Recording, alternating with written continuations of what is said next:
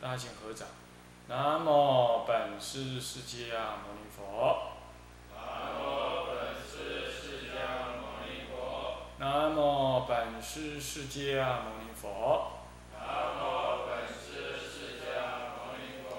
南无本师释迦牟尼佛。南无本师释迦牟尼佛。无上甚深微妙法，百千万劫难遭遇。百千万劫难遭遇。我今见闻得受持，我今见闻得受持，愿解如来真实义。愿解如来真实义。静心戒观法，各位比丘、比丘尼，各位沙弥、沙弥尼，各位居士，大家阿弥陀佛。阿弥陀佛。请放掌。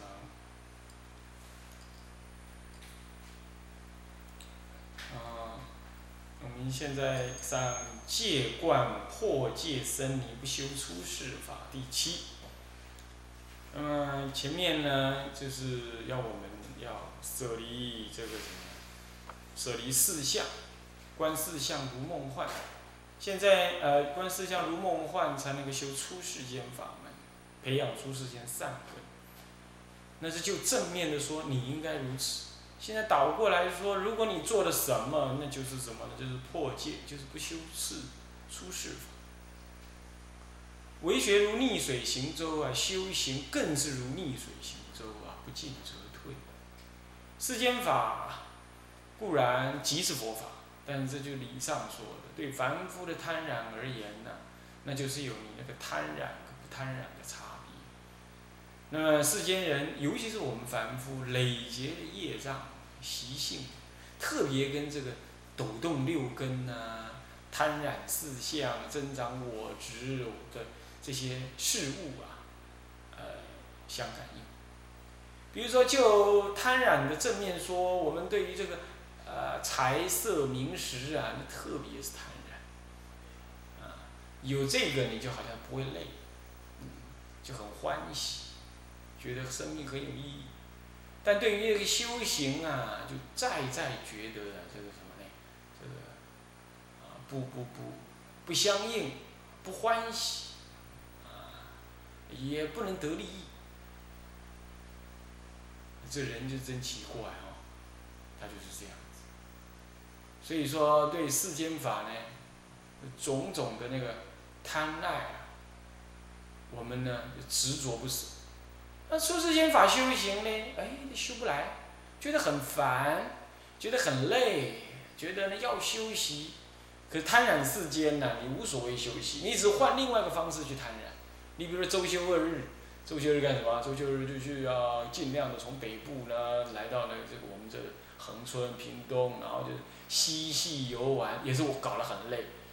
平常嘛，你从这个公司呃到那对面的那个银行。就办点什么事啊？哎呀，遮阳伞啊，戴帽子啊，拿纸遮啊。现在呢，哎，现在你可以休息了。他不，他都要眼巴巴的从台北搭飞机来到屏东，然后呢，衣服扒得光光的在那里晒。他说这样子叫做健康。哎，平常为什么他他不在路上走就让他健康呢？凡此之类啊，就是众生颠倒啊，就死不修行。到死不修行，这就是不修出世法。那他不修出世法呢？那就不了解四相如幻也就罢了，还怎么样？还身为僧尼，身为出家人，受戒守受戒不守戒，啊，然后呢，怎么样？还明知故犯呢？去什么？为破戒犯什么呢？犯这个身身的威仪等等。这就是我们呢，生而为人呢，就是这个样子哦。所以我不是说别人，我们说我们自己，啊，那所以应该要怎么样？应该要诚心正义的来想办法改革。所以要戒观僧尼破破戒僧尼不修出世法。其实他就是不修出世法才破戒，啊，这里的破戒啊，并不是说重戒破，这就破戒了。这里可以说就不修学五篇境界，都叫破戒。啊，这发生招上是这么说的。那么僧尼就是以僧跟尼啊，这比丘僧的比丘尼为代表。其实出家人有五众啊，比丘生、比丘尼、沙弥、沙弥尼，还有四愁摩罗、四叉摩罗，这总共五众。不过我们举上二众啊为代表，所以约之为僧尼，合该所有一切众都算在内。那么那个僧其实不一定是比丘，僧是主的和，指的是和合众，指的是和合众。那么所呃和合众就是什么呢？在戒法，在一守同样的戒，修一样的道门，立一样的目成佛的目标啊，这样子的和合众。那么要行为，既然叫做僧是和合众，那换句话说，既然名之为众，又要和合，那当然叫两儿以上。才有和合的事，所以一般来讲，僧是指的呃四人以上成僧，记得啊，含四人，含四个人，叫做四人以上成僧。不过也有那个一人僧的，他的身口意和合，与佛法相合，为什么呢？为出他的行为就是僧伽的代表等等。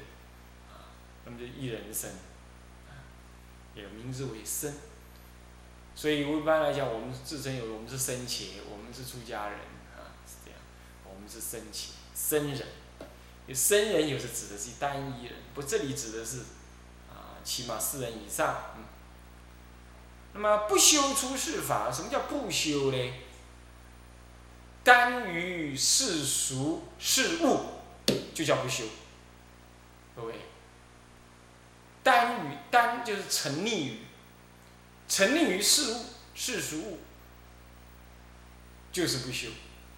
那么什么是沉溺于世俗物呢？你说我我远离先生，我到庙里去住；远离妻子儿女，我到寺庙里去住，这算不算是远离了世俗而不单于世俗呢？身口是远离啊，但心是合在哪儿？这就不名为出离。要讲出离，那不只是离淫欲、离男女、离共住，还得要什么呀？还得要离关系、离挂碍。我常常说，我说做人家儿女的，出了家了，那不名为你不能够说你就不是你爹你娘的儿，不过是出家儿啊。这个什么？应有的那个恭敬、供养、照顾等方法是不同于世俗。这是就儿女对妻、对父母来讲啊，勉强是这么说的，这也合乎这个社会的需要，也符合佛法讲讲孝顺了，还不至于说太那个。但这不意味着说你就可以回到家里陪爹娘啊，他不高兴你就得回去陪他。嗯，他一生小小病，你就得回去看他。嗯，他要做什么事情，你都得要回去呢。成事在前，承欢膝下，那可不是这个意思啊。是指的说，你这个做儿女的观察的结果发现呢，呃，他没有人能够照顾，那当然说换你去照顾，或者是说有兄弟姐妹，但是他不照顾，那么你呢？又没有庙可以接他来住，也无法让他来，来受你照顾，那只好你去喽。不然的话，那就是客，那就父母亲就是什么呢？这这是病死自宅而无人理。这个身为出家人呢，容易遭积嫌。啊，是这个意义上他才讲。那可不是说动辄就回家看爹娘，这不是这个意思。啊，这个要知道。但是倒过来呢，那妻子、夫丈夫呢，儿女呢？啊，我知道的目光新社有人出了家了，把儿子送去出家，这固然也可。以前南普陀也有人这样，这固然也可。但是呢，但是这种匆匆忙忙、急救张氏的，不为他着想，但为自己出家着想，你把他送去出家。那儿女啊，长大或渐渐了解事情，他不出家，他怨叹父母，说你要去当和尚、当当出家人也就罢了，这这怎么叫我也跟你一起当？他贪染世间呐，自有自的因缘，各有各的因缘呐，那你能，你能怎么样？所以你这样做，那不算是说呃就离远，也不是。倒过来呢，还有，就算你儿女出了家了，你还是挂念呐，那这也是很累。这个并不是说就可以哎，这不是意思。基本上还是要舍这个念，啊，还是要舍这个念。那不然这样呢？他还是你太太，还是你先生，还是你儿女啊？你老挂着，悼念就很难提起。那你说，那这样过去的关系怎么怎么安置安置？对，佛法它不否定过去的关系。过去关系该怎么安置？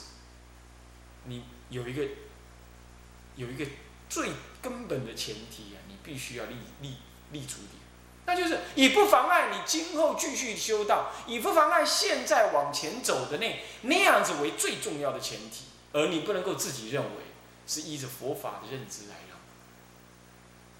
你比如说，哎，这样子好了，他每天跟我打电话三次，我两天回去看他一遍。那么我还是修行啊，那个佛法不是这样子，啊，你看啊？那做妻子儿女兄弟姐妹儿儿女啊，这个无量劫以来啊，不要讲无量劫，茫茫人海之间呐，他不投胎到你家里，别人不投胎到你家里，就他投胎，茫茫天下了，没有男人你可爱，但是就是个男人，你不糊里糊涂嫁给他。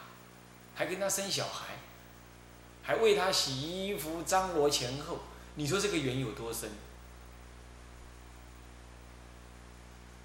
嗯，茫茫人海，他出头，那么呢多如尘沙的男人，你愿意嫁给他？多如尘沙的女人，你别人不讨就讨他，别人不介绍介绍他。好了，这个无量劫以来，你在生死中流转，谁是你儿，谁是你爹娘？但是这个人突然间投胎到你家里，要做你娘，要做你爹，要做你你的儿女，你要做他爹，要做他娘，你会觉得很奇怪吗？这就是过去特别的缘。那过去特别有没有帮助你什么呢？很显然没帮助你什么嘛。要帮助你什么？你现在还来这里跟跟师傅混？跟学人混，坐在这听经。你现在在极乐消极乐世界是逍遥非分外。各位，我老菩萨生病的时候，我看着他，我也有很深的那种不忍，觉得哎，老菩萨一生就这样颠簸痛苦。那你说他受到什么快乐吗？我总希望是说，哎，以后他病好了，带他去外面走走看看。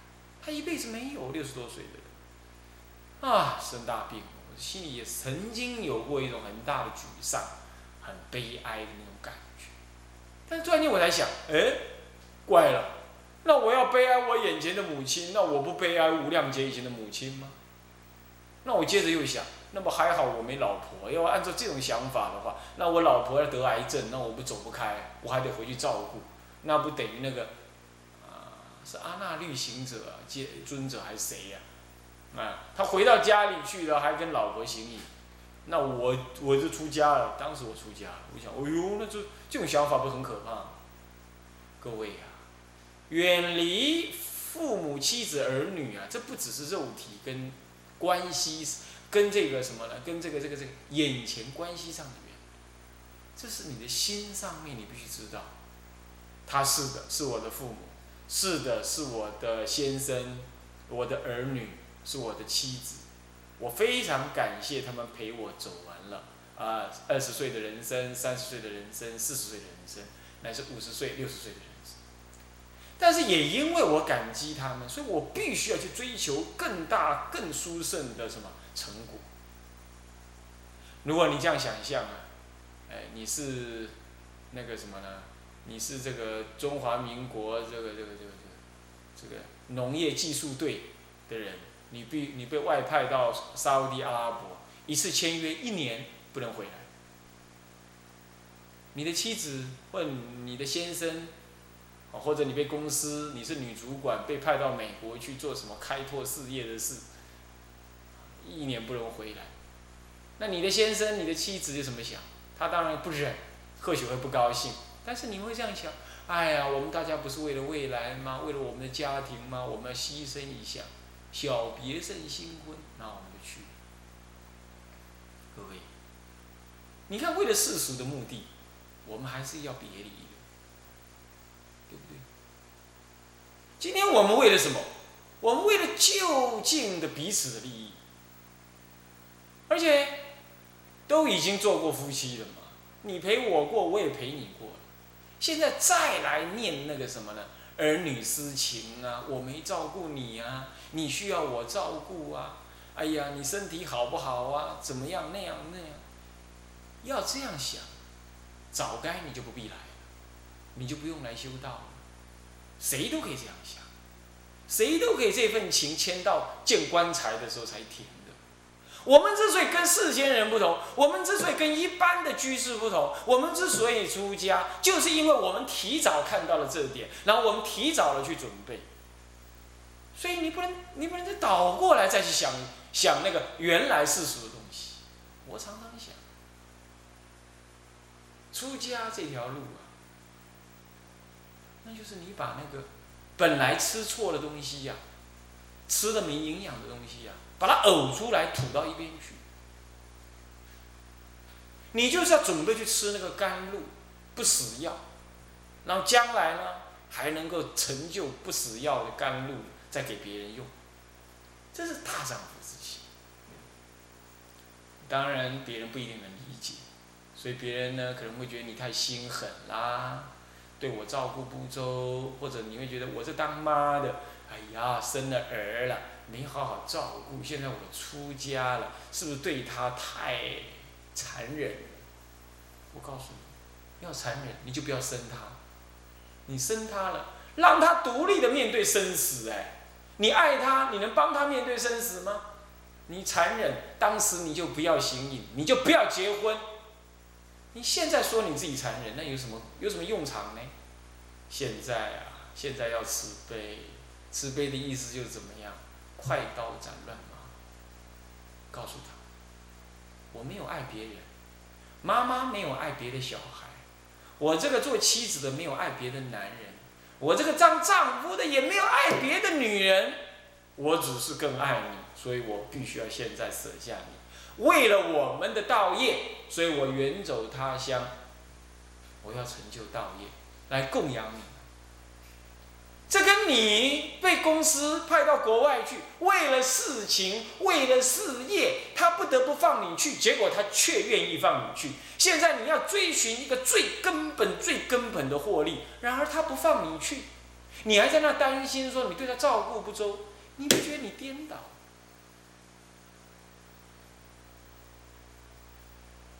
你不要认为那是残忍，那是最大的慈悲。勇敢，所以这个所谓的修出世法，要认定你走这条路价值在哪里，不然你不想修出世法，你会有很多你世俗的想法，然后告诉你说：哦，那我回去吧，哦，那我现在就做这个吧，我应该盖个庙呢，让我的什么人来，什么人来，什么人来，我应该把这个钱拿给我女儿，拿给我谁去买地，拿给我谁去自产？你们出家人做这种盗取三宝的事？都有了，我在外面听很多，要想清楚，啊，要想清楚，这出世法门呐，不是你的事，是庄严你所有周边一切跟你有关的人的事，要记得。那么再来想一想，呃，有一次我打佛七。在家的时候，我也是在家，我打佛七。我父亲生病，已经很严重，然后呢，这个发高烧，哎，脑中风又发高烧，你看怪不可不可可怕不可怕？那请医生来看，医生不来看，哼，你们家没有钱，不来看。那么呢，请的这个这个舅舅啊，或者是什么亲戚朋友没空，左右邻居也不能打扰。那我母亲打电话，打那个道场，那道场不想让我接，那我就打佛机，那是接电话，母亲跟他哭哭啼啼跟他讲说，这他老爸生病快死了，反正是常住的吓一跳，赶快跟我讲。那个时候我也是，我也没有要出家，我也只不过是念佛而已啊。但是我那时候接着就想，我说我都已经出来了，现在回去，那我将来会有很多理由，因为我父亲，因为我母亲，我要回去，我要回去。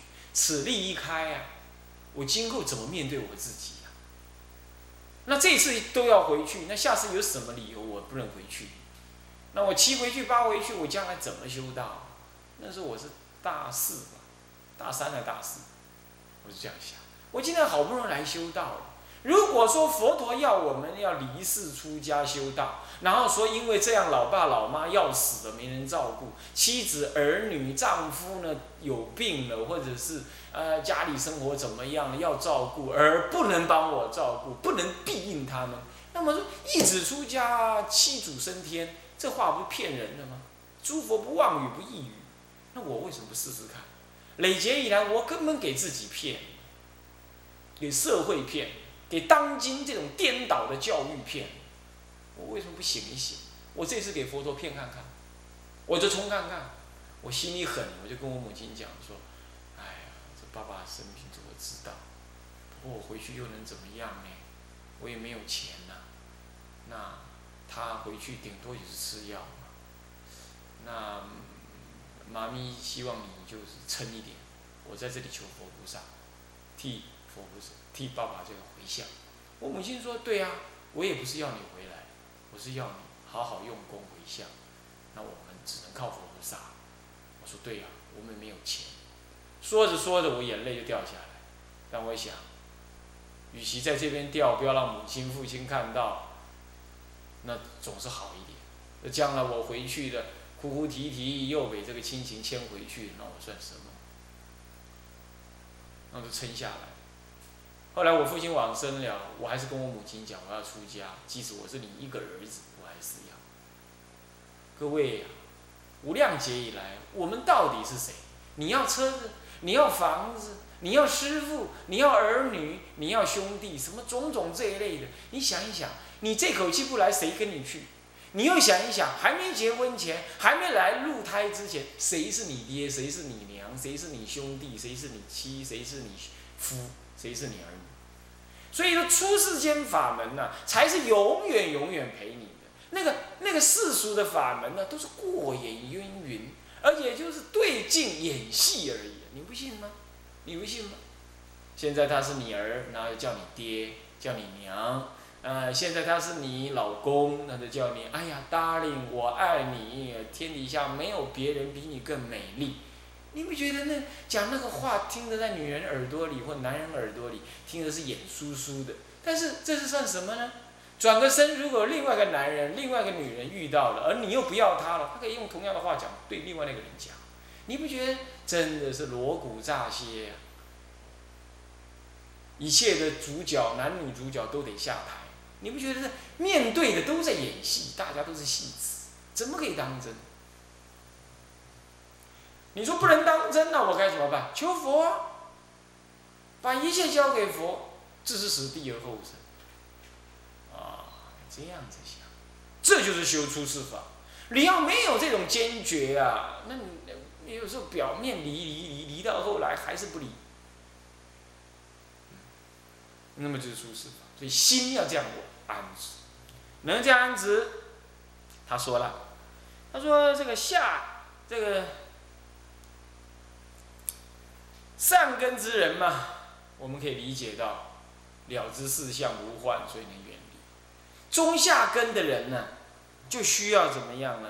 就需要有个境界环境来保护、来增上、来提息，不然你就随波逐流。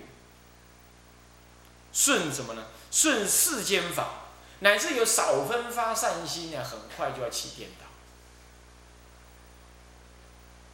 你看，如果我们就像从从生死的此岸，要游向离生死涅盘的彼岸，我们游过去的时候，这个浪潮啊，会越靠近的时候，那个海浪啊，会越接近这什么？会打，会会越接近你。海浪打在那个岩壁上啊，反弹回来啊。会你会觉得更难游，你你当你远离那个岸的那边的时候，你从生死的这一岸呢远要游向解脱的那对岸，你慢慢游，你刚开始游的时候，你会觉得很顺，好像什么东西都在赞叹你，都在随顺你，都很可以。可是你慢慢的越来越接近那个什么，那个悬崖，越来越接近那个能够上跳上去解脱那地方的时候，这个生死的夜浪啊，就拍着什么呢？拍着你的周围的那个因缘，然后它反弹回来。会好像你越游越奇怪，以前一分钟游三公尺，现在呢一分钟呢就不但游不了三公尺啊，还退一公尺，会觉得很更反弹，那是一定的。你越接近目标的时候，业浪会越反弹。你要认为说那是你业障重，当然可以，但是你要认为说你那个时候你该换个方式，干脆你不要这样修，不然我怎么这么麻烦，让你的真正被业障所骗。所以说啊，